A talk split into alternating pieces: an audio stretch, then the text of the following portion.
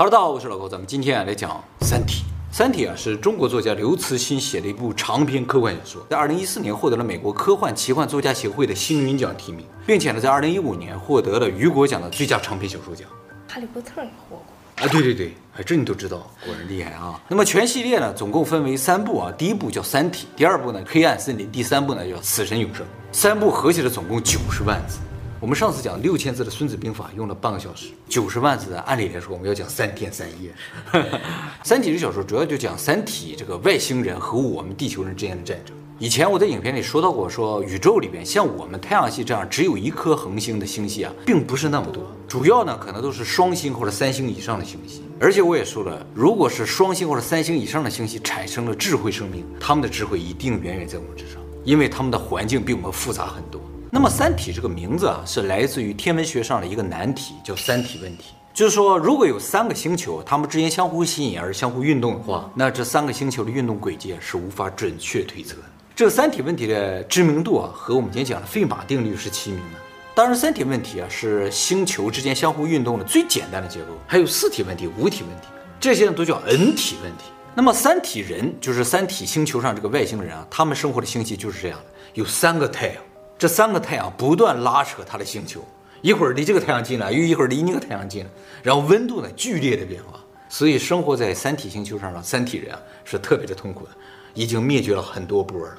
你想，就连我们地球上的生物都已经经过五次大灭绝了，咱们还只有一颗恒星，它这三颗恒星的话，随时都有可能灭绝的。所以人类的诞生绝对是宇宙中的奇迹啊！各位啊都是奇迹，没错啊。那么最新的一代三体人呢，自从诞生了之后呢，自从产生智慧之后吧，他们就意识到，如果不赶紧离开三体星球的话，就不离开他们的星系，他们迟早会要灭绝。于是呢，他们就疯狂的发展科技啊，企图在毁灭之前寻找到一个稳定的家园。但是呢，宇宙中有太多的星球，也不知道哪个星球适合居住。其实宇宙的大部分星球是不适合居住的，都像地狱一样。所以为了很简单的找到一个能够居住的星球，他们想了一招，就是倾听宇宙里的声音。他们觉得，如果有地方发出信号，当然是智慧生命的信号了，那那个星球很有可能就比他们这个地方更容易生存。那它前提是相信有地外文明的存在嘛？是啊。但是我们地球还没有相信有地外文明的存在。地球是相信呢，像全球会有个 SETI 计划，不就是寻找地外文明？可是，一出来点什么，都出来否定吗？不是外星人，不是外星人留下的。这否定也是一种推测而已，没有具体的根据。绝对不是，说。啊，是吗？那么在这个地方也有个交代，就是三体人的社会是高度集权的，因为他们要快速发展经济和科技的话，必须高度集权。再加上三体人每天都生活在随时可能灭绝的这样危机的环境之中，就造成三体人特别的冷酷。任何不能够为三体社会做出贡献的三体人都会被立刻处死。好难啊，是不是？生存下去。就是说，三体人的生活环境决定了他们不能够慢慢的发展，他们不能去享受生活，不能够享受生活。你享受的时候，可能就对就没有机会了，哎，很惨啊。是哈哈，三体人监听宇宙很多年之后，终于接到了宇宙里边的一个信号，这个信号就来自于地球啊。傻的。是的，咱们地球真的往宇宙里发过好几次信号啊。我们在麦田圈的影片中也给大家介绍过，美国一九七四年的时候向外太空呢发了一个阿雷西博讯息，告诉外星人。我们在什么地方呢？不是还有那个金唱盘吗？啊，对，金唱盘是另一个在航海家号上面。如果被外星人劫持的话，也一下就知道地球在什么地方。那么小说里边的这个信号是谁发的呢？是一个叫做叶文洁的天文学家发的。他为什么要往宇宙里发这个信号呢？是因为他的父母啊在文革的时候受到迫害，而他的爱人呢也在那个时候出卖了自己，所以他对人类是彻底失望，他不再相信人类，他希望有个地外文明或者有个神来拯救一下人类。所以就借由自己天文学家这个身份，向宇宙里发送这么个信息。那么收到叶文洁这个信号的三体人啊，是一个叫做幺三七九的三体人。三体人连名字都没有，只有编号，因为他们生下来就被打造成工具人，不停的去工作、发展文明，以图尽快的离开这个星球。但是他们这一代可能就离不开了。没错，要离开也花很久啊。当然，三体人寿命也是很长的，可以活上千年。哎，那么久？是的啊。但是也很痛苦，也很可以痛苦上千年，他就是监听了宇宙很多年之后，终于收到这个信号。一开始他是非常兴奋的，但是这个幺三七九想了一下之后呢，决定不把这个事情报告给上级，因为他觉得啊，这个事情报告给上级也不会改变他的命运。虽然对三体人的命运来说是有意义，但对他自己没有任何意义，而会造成人类的灭绝。他就回了个信息给地球，说：“不要回答，不要回答，不要回答。”他说：“我们并不知道你的确切位置，但是如果你要回答的话，我们一下就找到你了，所以不要回答。”好心帮了我们一把，是吧？但是收到信号的叶文洁非常的开心，耶，终于找到外星人了，所以他马上就把地球的位置发回去了。啊，叶文洁的意思就是说，来吧，赶紧来侵略我们吧，是吧？啊，哦，嗯，他是想让人家来侵略，对，他对人类失去信心了嘛，所以他希望更高级的文明来教育教育人类，毁灭也无所谓，对他来说也没有区别啊，反社会了。其实他这个想法是可以理解的，因为啊，就算三体人来，也要花很久的时间，不管是什么星球人来，都要花很久的时间。他那个时候已经不在了，哎，是教育他的子孙，所以也无所谓，他感觉不到疼嘛。那么他这个回复的信息呢，也被三体人收到了之后啊，立刻就发现了地球的确切位置。三体人非常开心，因为地球离三体星球非常的近，只有四点三光年。按照当时三体人的技术啊，飞到地球只要四百年，他们寿命上千年，所以在他们寿命范围之内是可以飞到地球的啊。也就是说，三体人历史上第一次找到了一个可以生存下去的机会。既然三体人到达地球需要四百年的时间，为了防止在这四百年里人类的科技高速发展超过三体人，所以三体人呢先发来了一个东西啊，这个东西特别的小，像一个原子那么大的啊，它可以光速运作，所以四年就到了地球。这个东西呢叫质子，它是一个量子计算机，它来了之后呢就可以限制地球文明的发展。怎么限制呢？它特别小嘛，所以可以穿透任何东西。就一下就进到你脑子里都是有可能的，它可以在你眼前展示各种各样的幻觉。它来了之后，首先就针对了世界上顶尖的科学家，在他们面前展示各种幻觉，引诱他们自杀。所以很快的，地球上顶尖的科学家都纷纷自杀死了。这不就限制了地球的科技发展？就是把聪明人都干掉了，地球科技没法发展。这个质子是一个量子计算机，它怎么造的啊？也有讲，说三体人啊已经掌握了就是维度折叠的技术。他一开始啊是在一个薄膜上铺设了大量的电路啊，造了这么个量子计算机，然后把它折叠起来，把它维度折叠起来，形成原子那么大，哎，就可以一下子发到地球来。到地球了，它还可以展开，特别巨大的啊！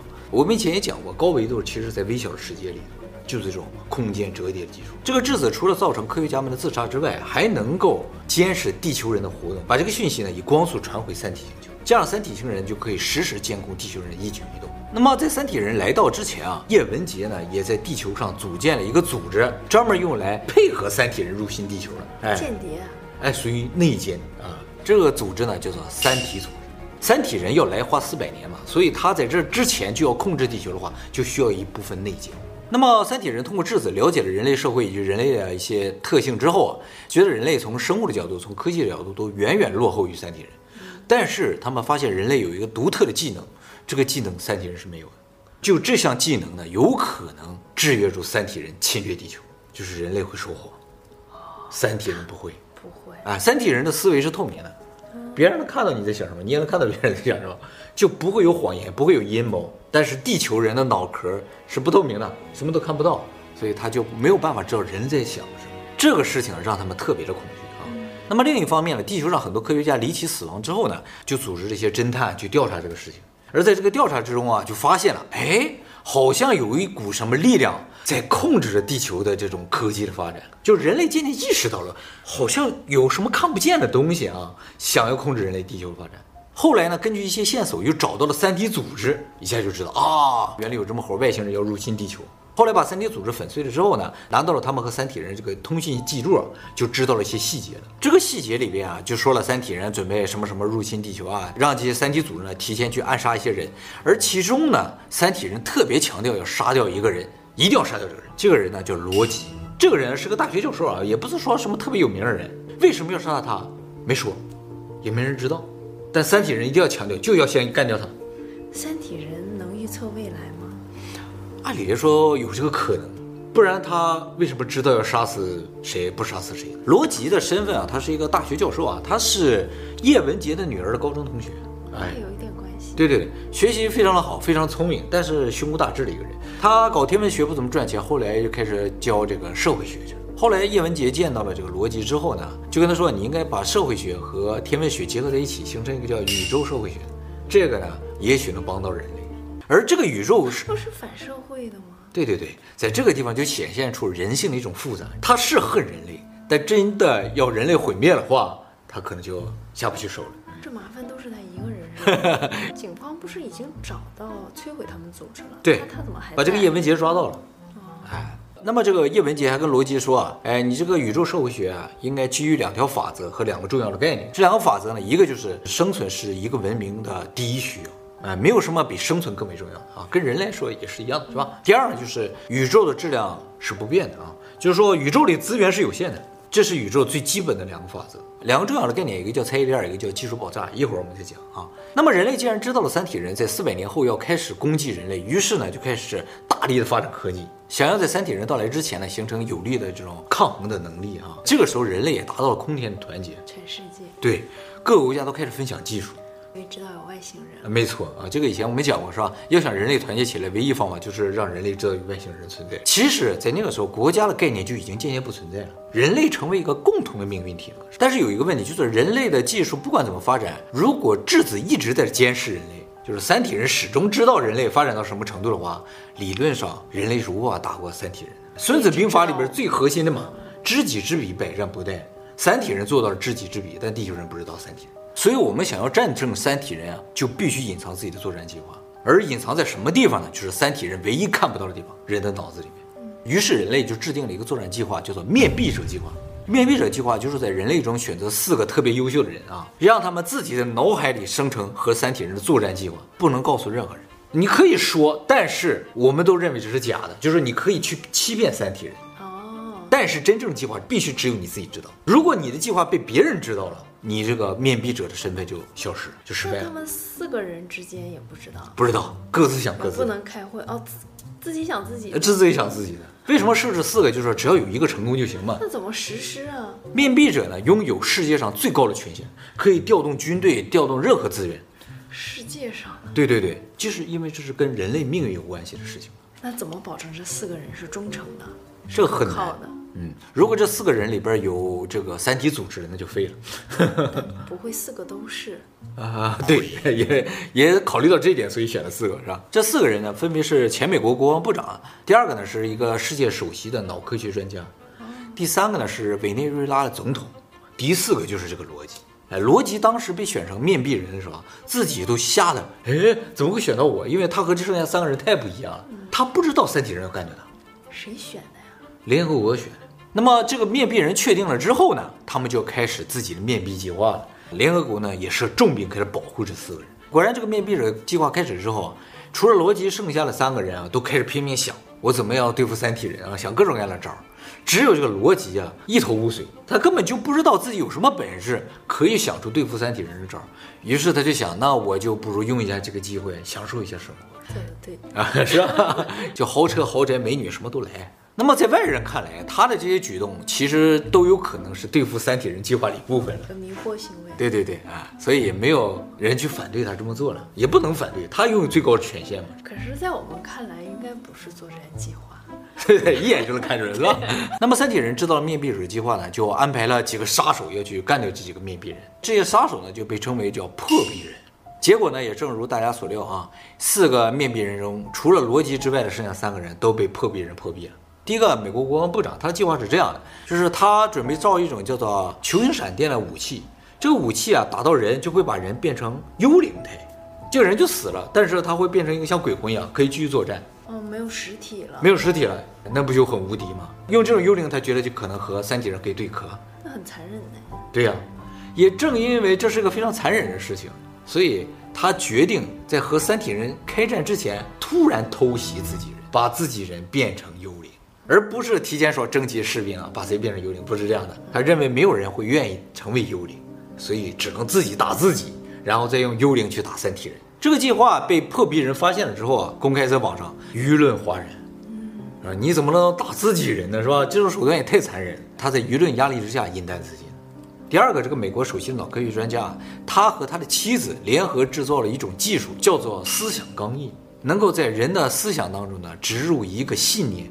人会对他深信不疑。就比如说，我在你的思想中植入一个概念，就是我是帅哥。就我不管什么样，你都会坚信我是帅哥。是洗脑。哎，对对对，哎，没错，就是洗脑。他们想用这个思想刚毅呢，在所有地球人的心中打入一个概念，就是人类必胜。其实三体人要入侵地球这个事情公开之后啊，地球人是非常恐惧的。大部分地球人并不认为自己可以战胜三体人，所以并没有斗志。可是就算有斗志，实力也差很多。哎，但前提要想对壳的话，必须先有斗志。所以这个思想钢印理论上是必须有的。但是后来才知道，这个脑科学专家的妻子，就是和他一起制造思想钢印的那个女的，其实就是破壁人。他和这个脑科学专家共同制造了思想钢印，里面他在里边做了点手脚，让这个钢印实质上给人植入的概念是人类必备。他们在做这个思想钢印的时候，其实已经给不少的军官和士兵打了钢印了，结果打的都是人类必败。而究竟打在谁身上，没人知道，查不到，查不到了，都是秘密进行的嘛。所以人类的部队里潜藏了很多深信人类必败的这样一些士兵，他们很有可能在未来和三体人的战斗之中突然变节。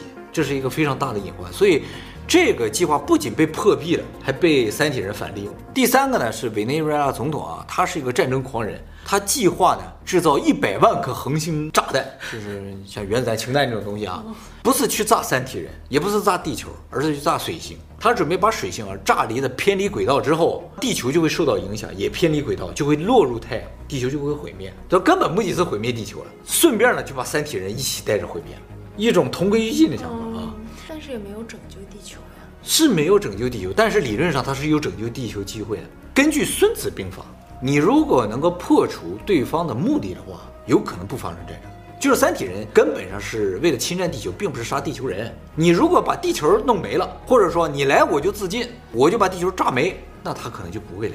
那么他的计划呢，后来也被三体人识破了。三体人识破之后呢，觉得这个计划完全没有意义。因为三体人经过计算了啊，一百万颗什么恒星炸弹也不能够让水星偏离轨道，而且根本上地球上也没有那么多资源能够造出一百万颗恒星炸弹。哎，我突然觉得啊，你说月球上你看嘛，那么多陨石坑，那个陨石坑啊，有可能不是陨石坑，而是当年在上面布了那么多的恒星炸弹，炸过了，就有人曾经想移开月球，像不像那种痕迹？结果没移开成，上面只是留有很多的弹坑而已。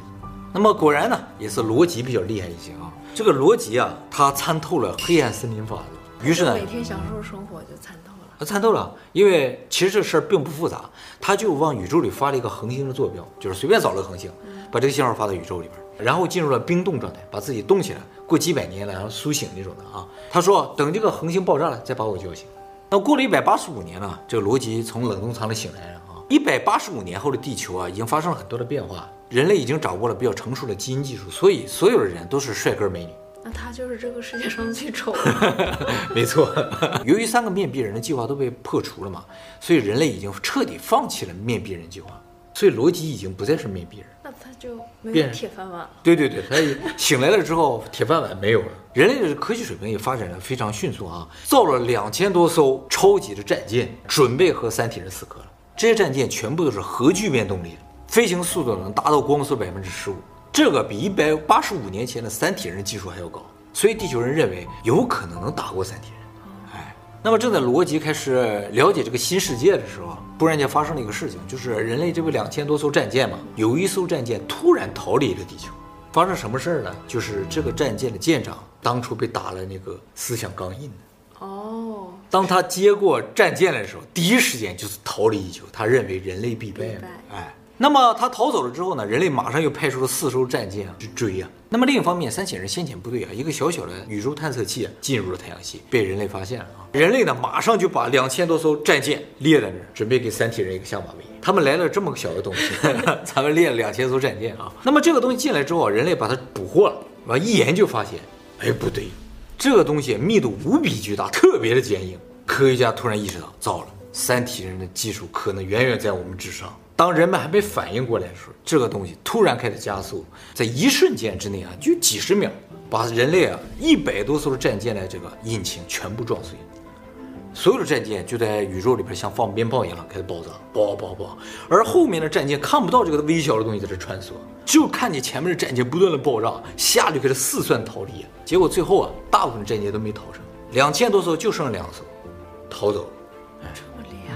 其实整体最后人类剩了七艘战舰，有两艘是从战场上逃出来的，还有五艘就是刚才那逃跑了一个和四个追的，就剩这七艘战舰啊。三体人就用了一个特别坚硬的小豆儿，把我们这些战舰全部干掉，就这么简单粗暴。那么这五艘战舰还在追逐的时候，突然得到信息，就是说地球可能已经被三体人要占领了，所以这五艘战舰就决定不再返回地球了，他们将会是人类最后的希望了。但是呢，他们计算了一下啊，这五艘战舰要飞到离他们最近的一个恒星呢，任何一个战舰都飞不到。燃料不够，食品也不够，必须把他们五个战舰上的燃料和食品集中到一个船上，而且人也不能要那么多，只能留一个战舰的人。这个时候呢，五艘战舰之间产生了猜疑链。他们飞船上都搭载了一种叫做次声波氢弹的武器啊，这个武器打到飞船，飞船不会受伤，飞船里边东西也不会损坏，但是飞船里的人都会死掉。于是逃跑这个飞船就准备回头攻击追逐他的飞船了，因为他需要他上面的资源。当他刚要攻击的时候，那个飞船先攻击过来，把他上面人全干掉。这五艘飞船之间给他砰，全部互相攻击，结果就剩了一个存活下来。就是说，不管是敌人还是盟友，面临生存问题的时候，大家就是平等的，也会互相攻击。那么幸存下来这个飞船就开始把剩下所有飞船上的资源拢到一个飞船上了，准备飞往最近的一个恒星。其实地球你两千艘不剩了两艘吗？这两艘之间也产生了猜疑点，一个把另一个给灭掉了，灭掉了之后再往外逃，都是这样的。那么反观地球这边啊，由于所有的战舰都逃跑了，逃跑。毁灭了毁灭，地球上的人类呢就彻底绝望了，相差太悬殊，太悬殊了，是吧？没得法打。不过这个时候呢，三体人还没来呢，只是来了一个水滴。小豆儿，哎，三体人要到还有二百年。那就享受生活呀！哎，没错，这时候人们就开始觉得，反正末日二百年后一定会到来，那我就先享受生活吧。但是呢，就在这个时候又发生了一个事情，让人们又燃起了希望，就是罗辑在进入冬眠之前啊，向宇宙发了一个恒星的坐标嘛。那个恒星啊，就是在三体人进入地球的时候突然被摧毁。罗辑通过这个事情就证明了黑暗森林法则是正确，只要向宇宙里边报告某一个恒星的坐标。就让其他文明知道了这个恒星周围可能有生命，它就会被摧毁。这个时候，罗辑就想到了对付三体人的方法。他拿起枪对准自己的心脏说：“我要跟三体人谈谈。我死的话，三体人的坐标就会发向宇宙。为什么呢？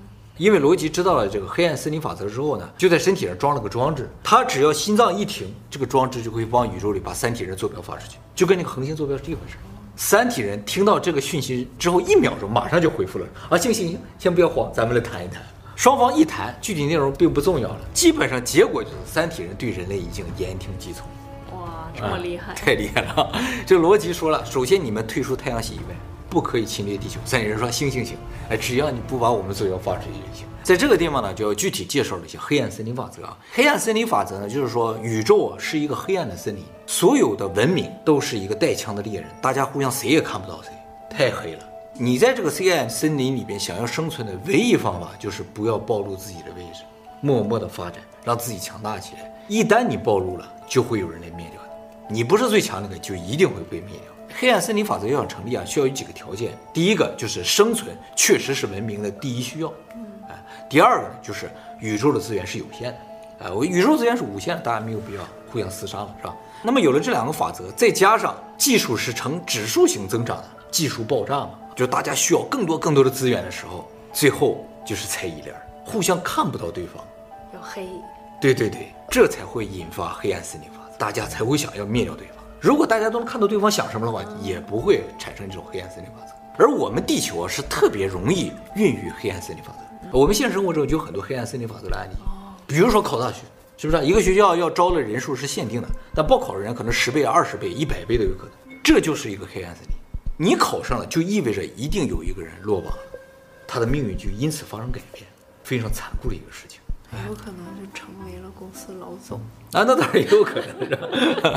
但是宇宙里面没有资源，就意味着死亡嘛。就比如说不进这个大学就不会有工作的话，那真的。剩下的百分之九十人可能就是面临死亡了，非常残酷的啊！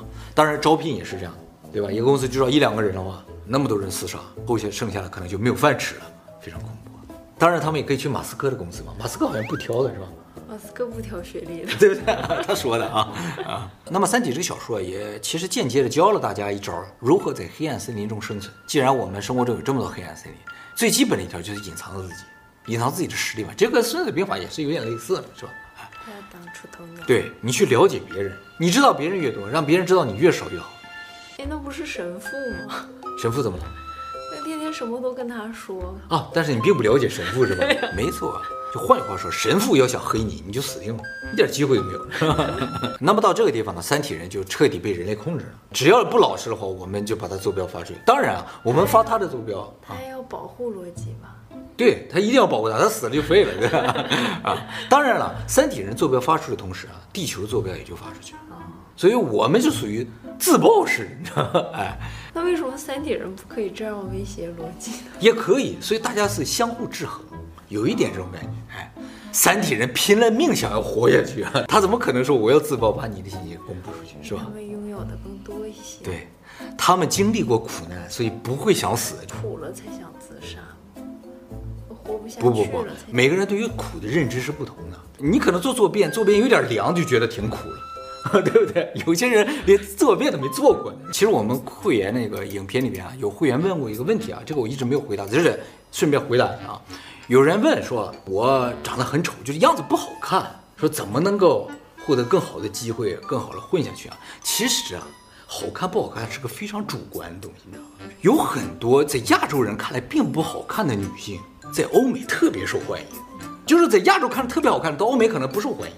所以呀、啊，你在亚洲不受欢迎，你可以到欧美去试一试，说不定你一下就成为好莱坞明星了呢，啊，绝对有可能啊。可是你妈就喜欢脸稍微大一点、圆一点的。对，这每个人的喜好是不一样的。我要喜欢死我的大脸，因为她的脸太小了。对对对啊，大家不要苦于说啊，我怎么长得不好看，这是你自己瞎觉得啊，说不定很多人觉得你特别好看，所以给自己点信心啊。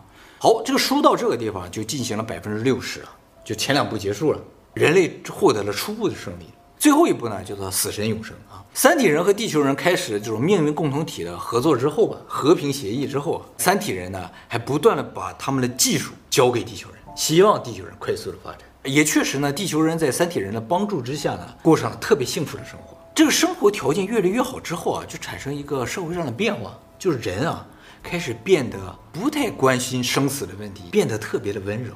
没有危机感，没有危机感。这么高文明的人罩着我们，对对对，他们觉得三体人特别的好。那么三体人除了帮助我们重建美好生活之外呢，还做了一件非常重要的事情呢，就是派飞船和水滴出去追击那两艘逃跑的人类舰船。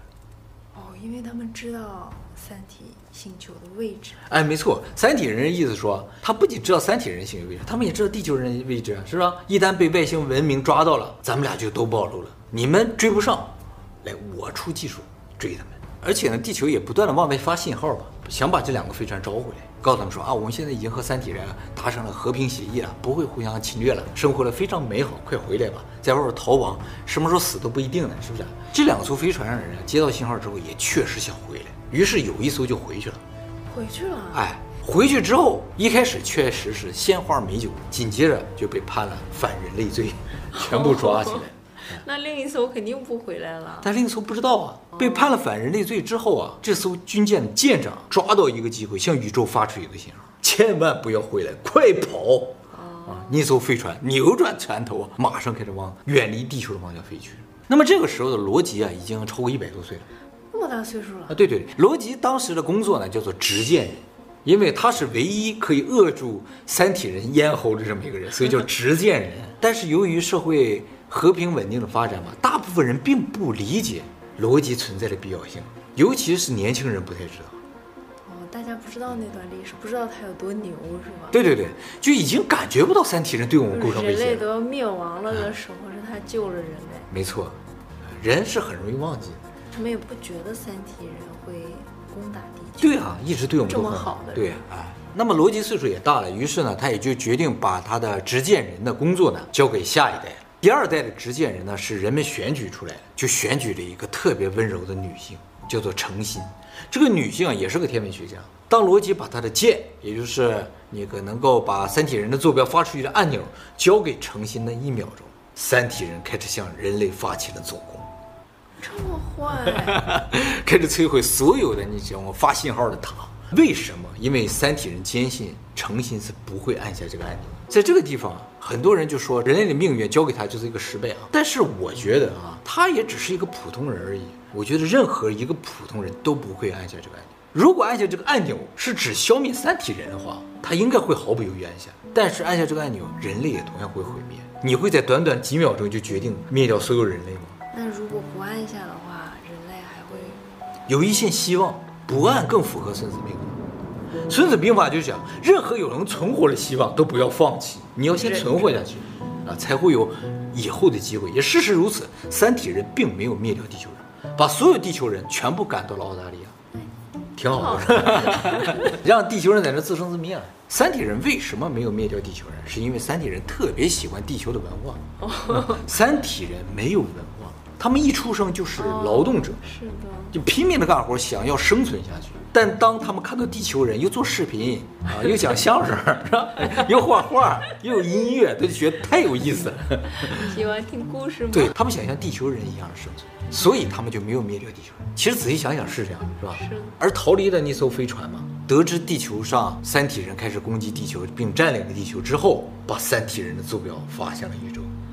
那地球不也完了吗？因为他们认为三体人占领了地球，地球人就完了。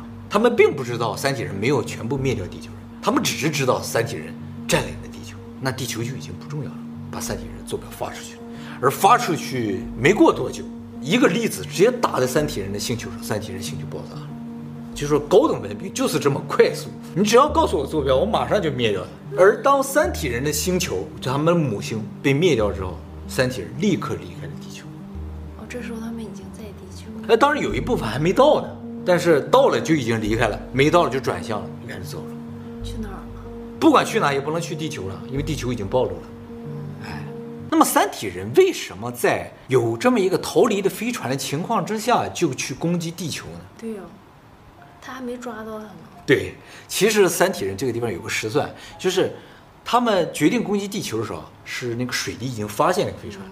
以水滴的能力，想灭掉那个飞船非常容易，所以他觉得这个飞船已经是囊中之物了。没想到啊，这个飞船非常幸运进入了一个四维空间。就宇宙里黑乎乎一片啊，其实有一些地方是三维的，有些地方是四维的。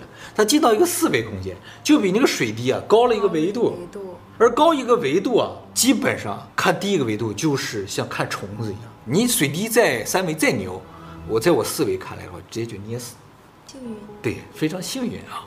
三体人在离开地球之前啊，还好心的告诉地球说：“你们赶紧离开吧。”很快你们这就要被毁灭了。那么罗辑啊，在这时候问了三体人最后一个问题。罗辑还在，还在，还在啊。他说：宇宙里边是否存在一种宣言，就是能够避开黑暗森林法则？就是我向宇宙发出一条信息说啊，我不打你，你也别来打我，我保持中立。有没有这样一种机会？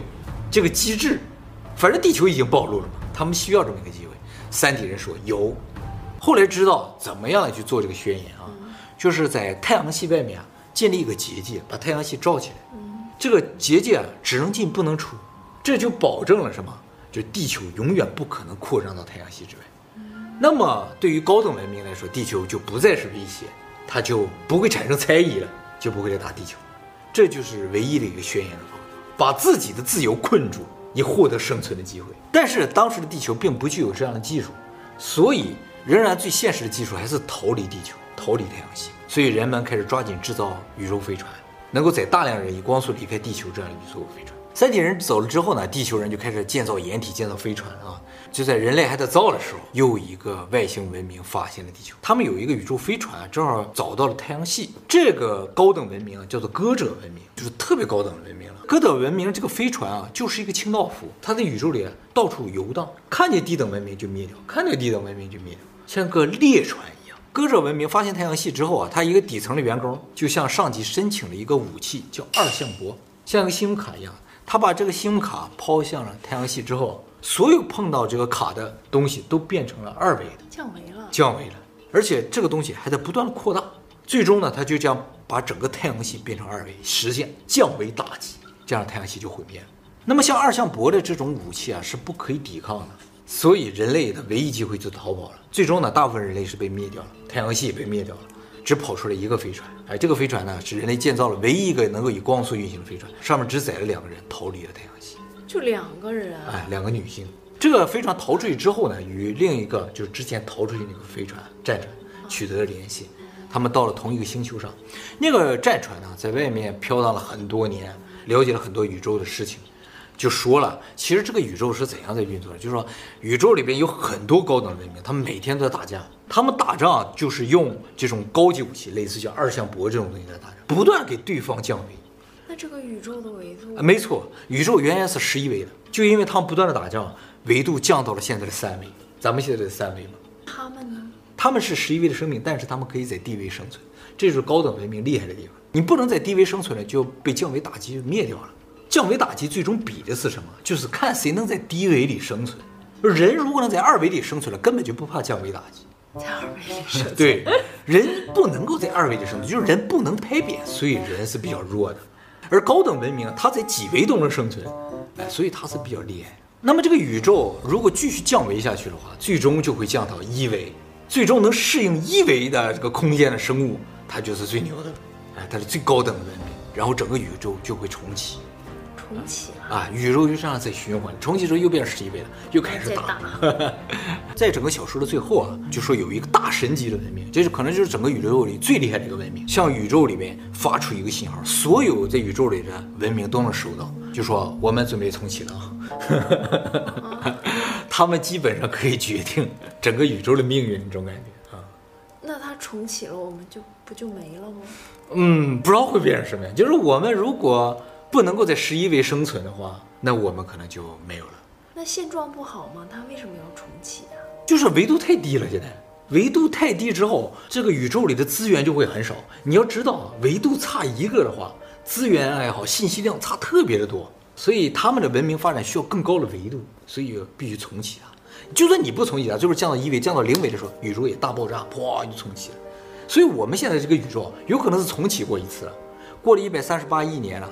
又现在降到这个维度了，而我们呢？降下来。对，我们是降下来了，但是我不知道我们是从高维降下来的，还是我们就是在原生的三维生物。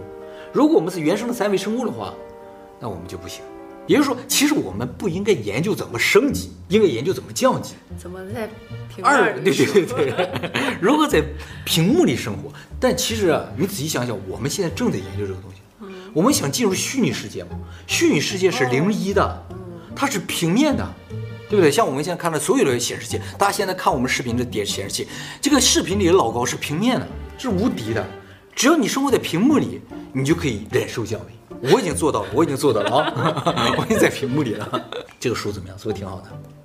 哎，但其实这个书里百分之八十的内容我还没讲呢，九十万字哪有那么容易讲完呢？所以有机会大家一定要看一看啊！日本这边就出了两部，为什么呢？因为它要翻译啊。字数太多，翻译不完。他一年能翻一本就不错了，所以已经出了两部了。那如果我们不能降维呢？如果我们在被高等文明发现之前，还没有出现降维的这个生存的手段的话，那我们就享受生活就可以了，对不对？像逻辑一样，没错。人生，以后的事让以后人去解决就完了嘛，是吧？